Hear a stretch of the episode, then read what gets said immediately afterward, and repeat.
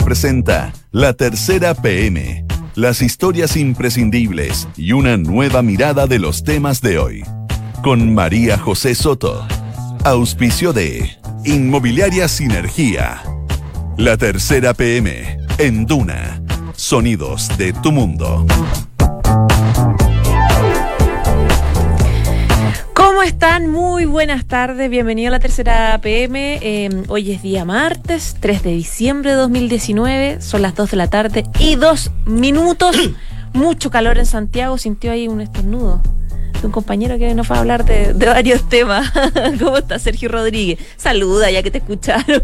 Hola José, ¿cómo están? Mucho gusto a todos. Vamos a hablar de, un temita en específico con, eh, con, Sergio, pero antes vamos con los principales titulares de las notas que ya están disponibles para que las vea en la tercera PM.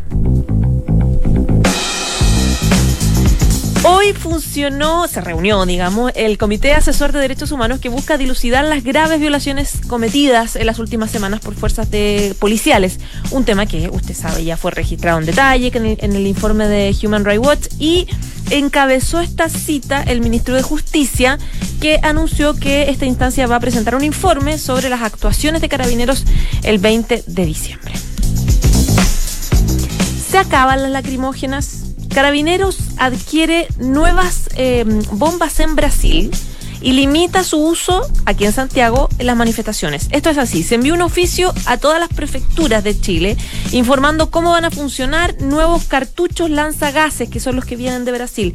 Y se aclaró que el objetivo no puede ser otro que eh, disolver manifestaciones que no sean pacíficas. Hablando de seguridad, muchos partidos y también parlamentarios, diputados, senadores, han denunciado permanentes ataques a las sedes distritales de cada, de cada región. Al respecto, el actual secretario de la Cámara Alta, que es el exfiscal eh, metropolitano sur, Raúl Guzmán, hizo, hizo varias recomendaciones a los diputados y senadores que son básicamente que pasen lo más piola posible. Es decir, retirar la publicidad de fotos afuera de las, de, de las sedes distritales, sacar objetos de valor, enrejarse completamente, etc. ¿Puede viajar Sebastián Piñera con esta crisis? El próximo martes es el cambio de mando en Argentina. Obviamente el presidente chileno está invitado, pero es bien probable que sea ausente, tal como lo ha hecho en otras instancias también luego de esta crisis. Recordemos que él tuvo que bajar la COP25 de acá, la PEC, no viajó a la cumbre del Mercosur.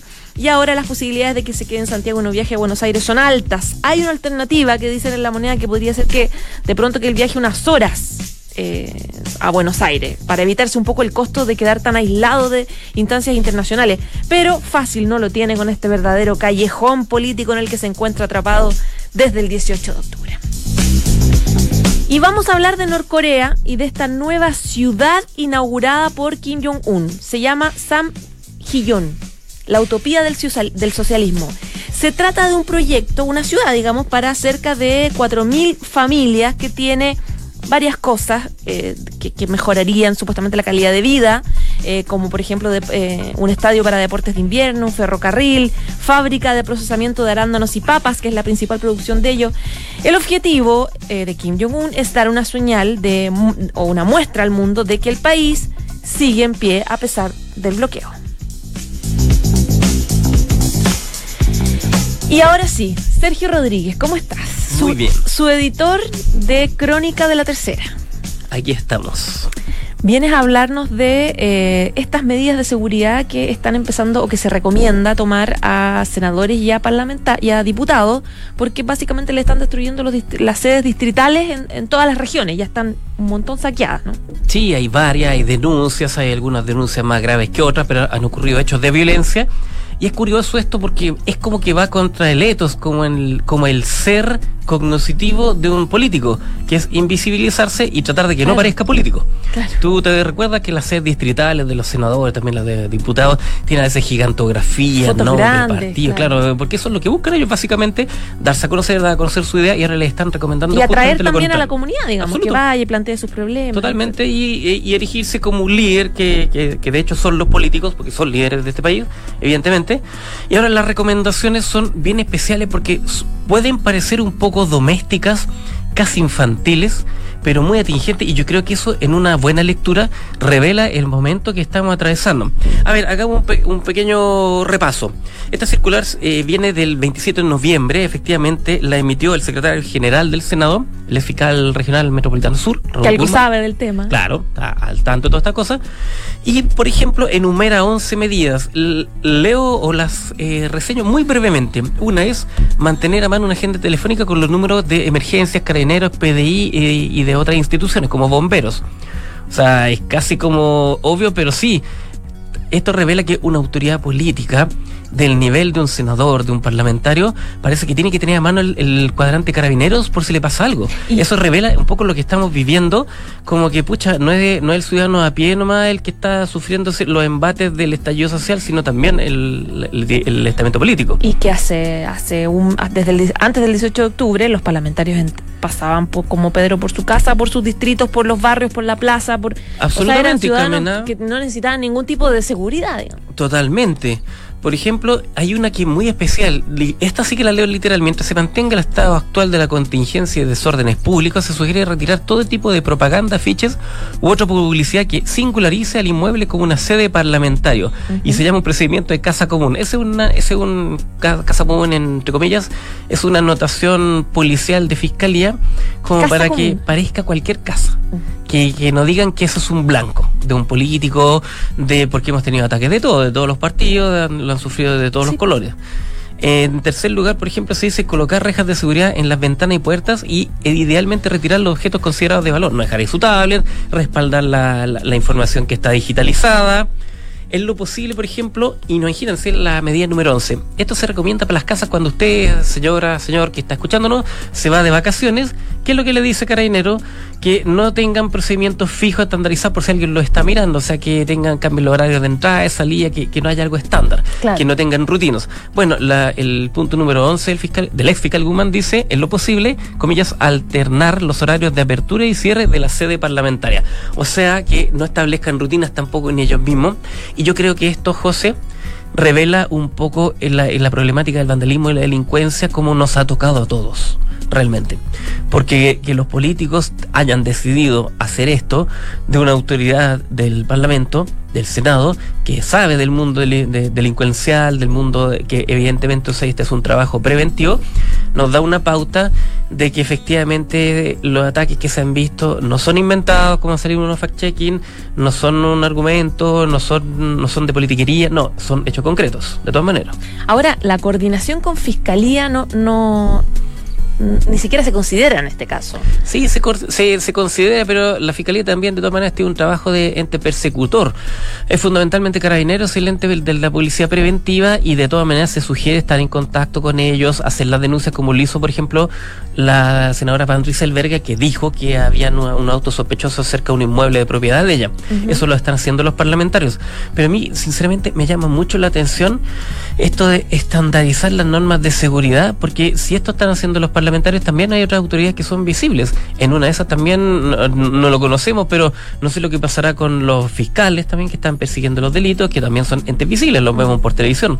Los jueces de las Cortes de Apelaciones y la Corte Suprema los mismos policías que aparecen, aparecen con rostro en televisión conversando, porque hemos visto que como que me da una idea de que todos se han y nos hemos convertido en blanco. Y es una situación bastante tensa, yo creo yo sinceramente, más allá de lo que dice este documento en particular. Ahora, eh, ¿hay alguna, en, ese documento que se envía a los parlamentarios, ¿hay alguna sugerencia respecto de la seguridad de los propios parlamentarios o, solamente se refiere como a, eh, aspectos de infraestructura nomás? No, hay, hay elementos de seguridad para ellos y para quienes visitan y trabajan estas oficinas. Por ejemplo, hay uno muy claro, una norma, que una idea, la, la punto C o punto 7, que dice que si hay algún tipo de manifestación u evento violento en las cercanías, se abstengan de realizar el trabajo y por favor se retiren y abandonen el lugar. O sea, no ser punto fijo. Se les dice de frente, si hay una manifestación, si hay alguna funa o alguna de estas otras cosas que estamos viendo, mejor que se retire la gente, que salgan las personas que están trabajando, o sea, privilegiemos lo importante que es la seguridad personal de los trabajadores, de la gente que va a visitar, del evidente mismo parlamentario y su círculo inmediato. Porque evidentemente que hay una circunstancia de riesgo. Ahora, no tengo noticias, yo creo que lo podemos dejar para otra oportunidad de investigaciones, de, de programas de investigación que se sigan respecto de esto. Debe haber si el ex fiscal Guzmán lanza esto es porque efectivamente hubo un trabajo, no sé si de inteligencia, pero sí de investigación, de recomendación detrás, que está la policía detrás, que como tú decías está la fiscalía, y hay eventos eh, ligados a este tema. Debemos no sé si él haga, puede hacer una pega de, Ah, tú dices por el nexo que tiene el ex fiscal en la fiscalía y por lo tanto la información eh, respecto de que el riesgo permanente continúa, digamos. Evidentemente, claro, una cosa así, como que, pucha, eh, son cosas que han pasado, yo creo que conocemos algunas de ellas solamente por recuerdo, otras no se publicitan para que no se difundan, por, como, entre comillas, para no darle idea. Recordemos que han circulado unos mensajes por, por redes sociales muy especiales. Dicen, por favor, no ir a hacer tal destrozo a tal lugar que queda en tal calle, en tal, en tal con tal número de teléfono, eh, muy que llega a ser casi caricaturesco. Entonces, evidentemente yo creo que esta circular del ex fiscal, lo que pasa con los senadores, las medidas de resguardo que se están tomando, hacen ver una situación de tensión que evidentemente existe y tal vez empieza a ser replicada entre otras autoridades. Me parece que es un es algo que yo nunca había visto. En ese sentido, hemos tenido mucha contingencia política, hemos tenido manifestaciones, yo nunca había visto una de este tipo, en realidad. Ya, pues ojalá que las cosas mejoren, Sergio. Muchas gracias. Vamos en camino. Muchas gracias a ti, José. Hasta luego. Que estés bien. Chao, chao. Estás en la tercera PM con María José Soto. Son las 2 de la tarde con 13 minutos. Hoy día funcionó por primera vez este anunciado Comité Asesor en Derechos Humanos de la Moneda, que em, tiene representación de varios sectores, varios grupos. Bueno, está encabezado por el ministro de Justicia, está la defensora de la niñez, está la directora del Sename. Hay varias organizaciones también extra em, gobierno y eh, ya plantearon un objetivo que es la elaboración o la evacuación de un informe en materia de derechos humanos que se supone que tendría cierta línea de concordancia con los reveladores datos de, del informe de Human eh, Rights Watch. Vamos a preguntárselo a Alberto Labra, que es su editor de política de la tercera. ¿Qué tal, José? Buenas tardes. ¿Cómo estás? Bien, ¿y tú? Bien también, gracias por venir. Gracias a ti por invitarme. Ya, ¿qué pasó hoy día? Se juntó la mesa por primera vez, ¿no? Sí, eh, la primera, bueno, recordemos que hay un comité de derechos humanos permanente del gobierno integrado por varios ministros, eh, la subsecretaria de Derechos Humanos Lorena Regabarren. Y la semana pasada, la semana cuando se salió este informe de Human Rights Watch, el gobierno anunció, entre otras cosas, la creación de un comité asesor que como que complementa el trabajo de este comité permanente, en el que también están incluidos ministerios, pero otros representantes, no necesariamente los ministros, y con invitados que van a ir, por ejemplo, hoy día estuvo la, defensora de la niñez, cuando también tienen contemplado al, al Instituto Nacional de Derechos Humanos y otros organismos para ir viendo cómo, cómo enfrentar el tema de los derechos humanos en medio de la crisis. Ya. Y aquí se anunció un informe que va a estar el 20 de diciembre. Claro, un informe que van a hacer respecto al, al actual de Carabinero. Eh, ahora, eso para eso va a ser un insumo importante, uno presume, lo que anunció la semana pasada el gobierno de pedirle un informe que se lo pidió el, mismo ministro del Interior al general director de Carabineros, Mario Rosas. Que fue después del informe de Human Rights Exacto. Le pidió al, a Carabineros un informe respecto a cómo han actuado, en qué están en las situaciones que se han denunciado sobre violaciones a, los derechos humanos, cómo han actuado Carabineros en esos casos, el, detalle de los sumarios y las sanciones que se han implementado en los casos que hayan sido comprobados. Eh, eh, como tales, como violación a los derechos humanos o como abuso en el fondo. Entonces, ese informe, el plazo, el gobierno lo pidió la semana, el martes, debería estar hoy o mañana, ese informe de carabinero, que va a ser utilizado también para este informe que anunció hoy día el, ministro, claro, para en base a eso y en base a lo que está viendo el comité asesor y los organismos que están monitoreando un poco estas denuncias, eh, cómo se elabora este informe respecto a cómo ha actuado Carabinero. Ahora, esa es una, es una pata de lo que, de, la conclusión, por así decirlo, la que llega hoy día este comité técnico asesor. Otro es la conformación de comisiones, por así llamarlo, como de seguimiento a ciertas áreas eh, del tema de derechos humanos. Y una va a ser una comisión que surge de este comité técnico para ver justamente el actual de carabinero de las Fuerzas Armadas otro comité o comisión para ver eh, las recomendaciones que hace el informe de Human Rights Watch, al menos ese informe, porque recordemos que el, otro informe que ha salido hasta ahora de derechos humanos, que es el de Amnistía Internacional, fue bastante rechazado y cuestionado por el propio gobierno y, jamás dijeron que van a atender esas recomendaciones, con el énfasis al menos que lo plantearon respecto al informe de, Human Rights. Y falta uno, falta el de Naciones Unidas, el del, de la... Falta el de, la, ONU, el equipo, de, Bachelet. y el de la Comisión Interamericana de Derechos Humanos. Faltan esos dos y que lo que hasta ahora han transmitido en el gobierno, eh, eh, un poquito en privado, es que la reacción que va a tener el gobierno frente a esos dos informes que todavía están pendientes sería similar a la que se tuvo frente al informe de Human Rights Watch, no así eh, la reacción que se tuvo frente a Amnistía Internacional. ¿Por qué? Porque el gobierno consideran que en estos tres últimos informes que estamos mencionando, los que son vistos más positivamente por el gobierno, entre comillas, eh, ellos consideran que se acogió un poco la visión de todos los sectores que se trabajó con el gobierno, que el gobierno pudo entregar información, pedir la información a carabineros para entregar y el gobierno se queja de que con amnistía no pasó, cosa que Amnistía desmiente y dice pedimos reuniones y no nos pedimos decirlo. No recibieron. Ahora, eh, este, este documento, este informe que prepara el Comité Asesor en Derechos Humanos, tú decías, claro, a este comité van distintos invitados que van y exponen sus temas. ¿Quiénes van a diseñar este, este informe? ¿O, qué, se espera de, de, las conclusiones? ¿Va a haber representantes solo del gobierno o en, en, la elaboración de este informe van a estar también las otras miradas, digamos, externas? Las otras miradas está por ejemplo, nombrarte el Instituto Nacional de Derechos Humanos, la Asesoría de la va a, estar, va, a, estar su firma en ese informe también. no sé si su va a ser como una especie de consenso de lo que pasó. Un informe respecto a cómo actuó Carabinero y que después el gobierno lo, utilizará.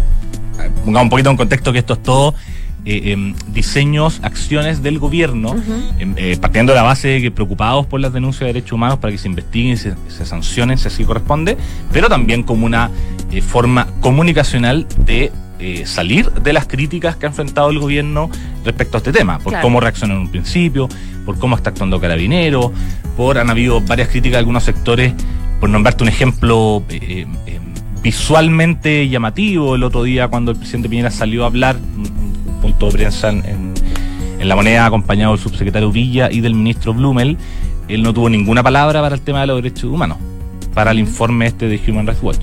Eh, es verdad. E, ese tipo de, hechos han sido cuestionados por la oposición, por organizaciones que han denunciado las violaciones de derechos humanos, y en ese contexto también se entiende estas nuevas medidas que está haciendo el gobierno. Y por lo mismo a tu pregunta, en el fondo, efectivamente las, estas organizaciones invitadas a este comité asesor eh, van a participar en, en la elaboración de ese informe, tienen mucho que decir eh, no, tendría sentido hacer un informe solo en la visión del gobierno, del, cual depende Carabinero. Ahora ya, sale el informe y se confirma ya con un tercer informe, sería un tercer informe, donde se confirma graves violaciones a los derechos humanos con un montón de casos, etcétera. La mayoría de ellos ya sabemos que están en la fiscalía, están siendo investigados, hay sumario interno en carabineros, hay, hay una pega que se está haciendo respecto de los mismos casos. Eh, la duda que queda es, ¿qué pasa después del informe? ¿Reparación? Porque en la justicia ya están que hay alguna expectativa de algunos sectores que dicen, bueno, de aquí en adelante tiene que venir algún tipo de reparación. Claro, se, pidió en su momento, lo pidió por ejemplo el y, varias, varias eh, aparte de ese partido, varias organizaciones más, eh, medidas como un, comité de reparación, como, como, tú lo mencionas. Eh, el gobierno en su momento lo, como que lo, desestimó, como que descartó esa opción uno no, no, puede descartar que ahora, dadas las nuevas circunstancias, con ese informe que mencionamos que tiene fecha del 20 eh, de diciembre, si no me equivoco, eh, el gobierno puede adoptar nuevas medidas. Y va a ser, va a ser también bien interesante ver eh, en el caso de este informe, porque para recordar, son varias medidas, comisiones de seguimiento, etcétera, y un, un punto en particular es el informe este sobre cómo actúa Carabinero. Va a ser bien interesante la elaboración, porque obviamente organizaciones como el Instituto Nacional de Derechos Humanos, la Defensora de las Niñas, que son independientes del gobierno, van a querer plasmar en qué tono y en qué énfasis ciertos puntos acogiendo las denuncias. Si, van a estar, son, son parte de ese informe, ellos quieren tener algo. Y el gobierno hay que ver cómo actúa en ese sentido. Eh, uno, parte de la base de que van a actuar lo más objetivamente posible, así lo, lo ha transmitido el gobierno, obviamente, pero va a ser interesante el tono de ese, documento. El tono es muy importante porque el tono, el tono del informe de Amnistía Internacional fue esta acusación de ataques generalizados para dañar a los manifestantes fue lo que hizo que el gobierno lo rechazara. Y el, el de Human Rights Watch, que fue un poco más, eh, ¿cómo llamarlo? Como un poco más moderado dentro de la dureza de las acusaciones. básicamente Pero claro, no me refiero a moderado, no, llegó a una conclusión respecto a que acá hay un, un objetivo diseñado de carabineros de dañar en el fondo ahí están las diferencias y, en ese marco se debería mover también este informe. para adoptar medidas a futuro de reparaciones si es que así lo decía el gobierno. 20 de diciembre, queda poquito. Queda poquito para algo tan complejo Sí, y- como y ese debería calzar, eh, eh, según las estimaciones que hay, pues no hay fechas concretas para el informe de la Comisión. Interamericana ni para el de la ONU, hay estimaciones más o menos de algunas semanas. Deberían Quizás salir debería calzar, deberían salir o después o en paralelo. El gobierno igual ha estado en contacto con, con estas dos organizaciones que te digo, la Comisión y la ONU. Y la ONU. Eh, imagino que sabrán en su momento cuando se vienen esos informes para, para ver si, si lo incor- incorporan en el informe que están haciendo sobre el actual de Carabineros. Ya pues, Alberto, muchísimas gracias por venir. Gracias a ti. Chao, chao. Chao. Esto es La Tercera PM con María José Soto. Eh, son las 2 de la tarde y 22 minutos. Vamos a salir de estas fronteras para hablar de Norcorea y de una ciudad inaugurada por Kim Jong-un hoy día que se llama Samjiyon. Alejandro Tapia, editor de Internacional, de Mundo. ¿Cómo estás? Alejandro? ¿Bien tú? ¿Lo dije bien o no? Eh, probablemente sí. Ah, ya. ya, así por lo menos así se escribe. La utopía del socialismo. Un Así proyecto es. que busca de alguna forma decirle al mundo que a pesar de que estamos bloqueados por todos lados, eh, tenemos algún tipo de desarrollo eh, planificado. Sí, como todas las cosas que eh, ocurren y tienen lugar en Corea del Norte, es bastante difícil saber con precisión si es que las cosas son así o no. ¿Son reales o son montajes? Claro, lo cierto es que eh, Kim Jong-un, el joven presidente, amo señor de Corea del Norte, inaugura esta eh, ciudad. Más bien es una reinauguración de una ciudad que queda eh, en la frontera norte de China, entre China y Corea del Norte.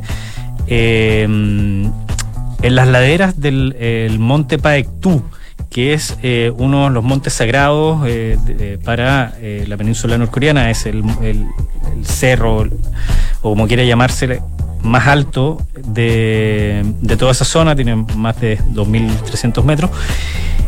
Y el mito eh, de la revolución norcoreana eh, sostiene que fue ahí, en ese lugar donde se inauguró esta ciudad, donde nació eh, Kim Jong-il, papá de Kim Jong-un, actual gobernante de Corea del Norte.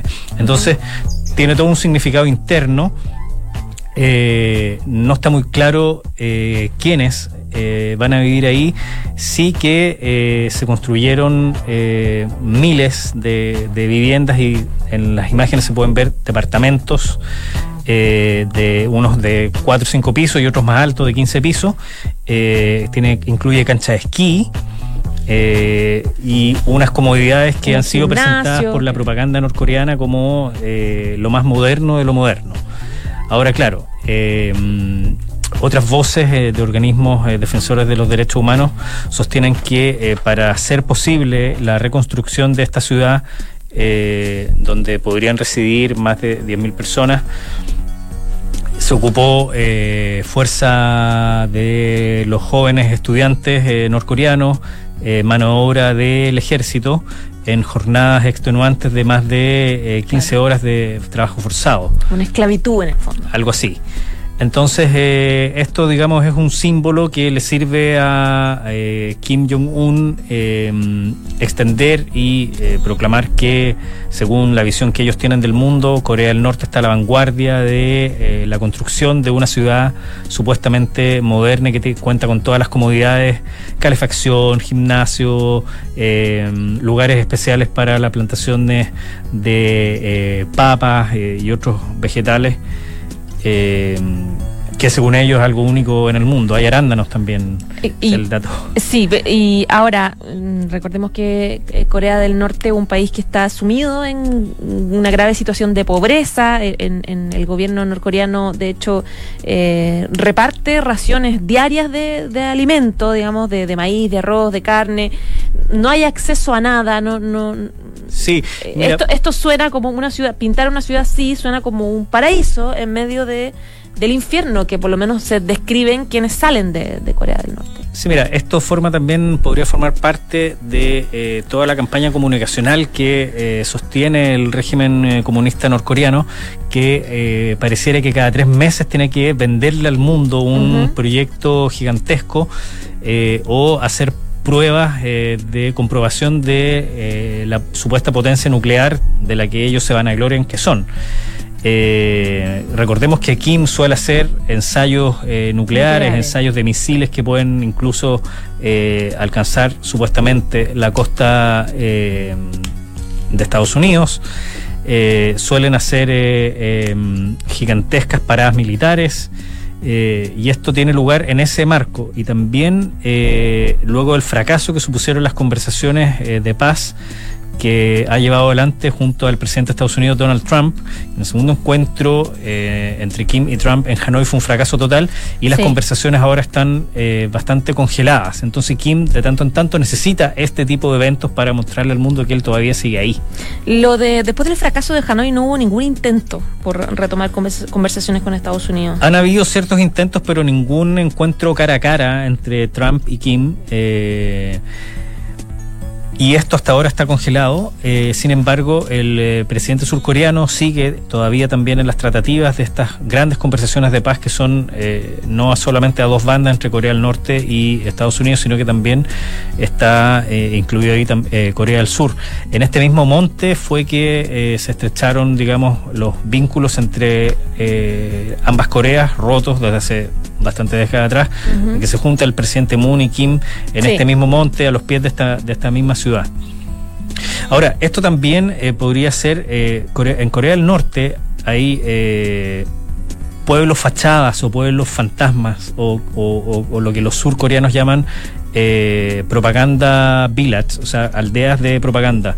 Eh, en una ocasión, hace varios años atrás, me tocó ir a la frontera de Corea del Sur con Corea del Norte y desde la frontera Sur-Corea se pueden observar con unos prismáticos que uno eh, puede eh, arrendar o, le echas una moneda observar lo que hay al otro lado de la frontera y se ven también eh, varios pueblos, eh, pero que son absolutamente de fachada, o sea, son Son casi- vacíos en el casi fondo. como, como- casi como eh, si fuesen eh,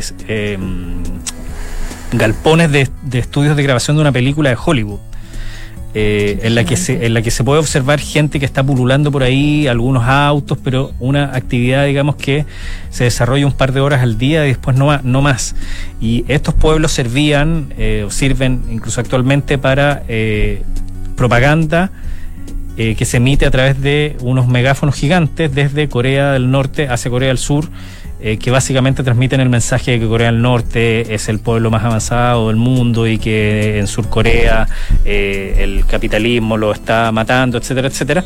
Pero son pueblos que son eh, netamente de fachada. Ahora, según las fotos que se pueden observar de eh, la ciudad que reinaugura Kim ahora, no, claro, ahí se ve que hay eh, más No, hay- estructura, más hay- casa, más hay departamentos. edificación, claro. Pero no me extrañaría que, eh, que no estuviera absolutamente poblada en los próximos meses, que se utilicen algunas eh, instalaciones y no todas, y que esto también eh, quede más, más a, a medias que un proyecto terminado, porque la, la reinauguración no es que la ciudad esté completamente lista. Mm. Eh, eh, Kim suele inaugurar cosas así, de ese estilo, o sea, inauguraciones Como como, edificios a medias, incompleta absolutamente. Claro, y, y de hecho la inauguración está para el próximo año. Sí, claro, por, por lo mismo, por lo mismo que menciono, en el fondo que son siempre inauguraciones como eh, Que. Kim casi como que se quiere apurar, eh, obliga a, también al resto como que terminen las cosas, pero finalmente nunca están listas así al 100%. ¿Te acuerdas de esos reportajes donde, donde se entraba como a un supermercado, que a todas luces era un supermercado pantalla, era como de, de mentira, veías una naranja como, como muy perfecta, con un yogur al lado perfecto, como una cosa que claramente no tiene ningún tipo de movilidad. Claro, por eso es, me- es meramente propaganda y, y seguramente, así como ese supermercado que tú mencionas, estos arándanos y las papas que quieren eh, producir en, en- en esta ciudad fronteriza con China en el norte de, de Corea del Norte también lo sea así, tenga ese perfil. Ya pues, Alejandro, Interesante muchísimas de todos gracias. modos, ¿no? Muy interesante. De todas maneras, habría que ver cómo avanza esa, esa ciudad y ese, y ese anuncio de Kim Estaremos Jong-un. atentos a aquello. Ya, pues venga cuando quiera. bueno, Que esté bien. Gracias, chao, chao. Encuentra tu futura inversión en Sinergia José Pedro Alessandri de Sinergia Inmobiliaria, departamentos estudio, un dormitorio y dos dormitorios y dos baños desde 3.350 UF. Anda a conocer y encuéntralos en isinergia.cl. 2 de la tarde y 31 minutos. Gracias por informarse con nosotros. Viene la próxima carta notable del corazón torpe de Borges, 1944.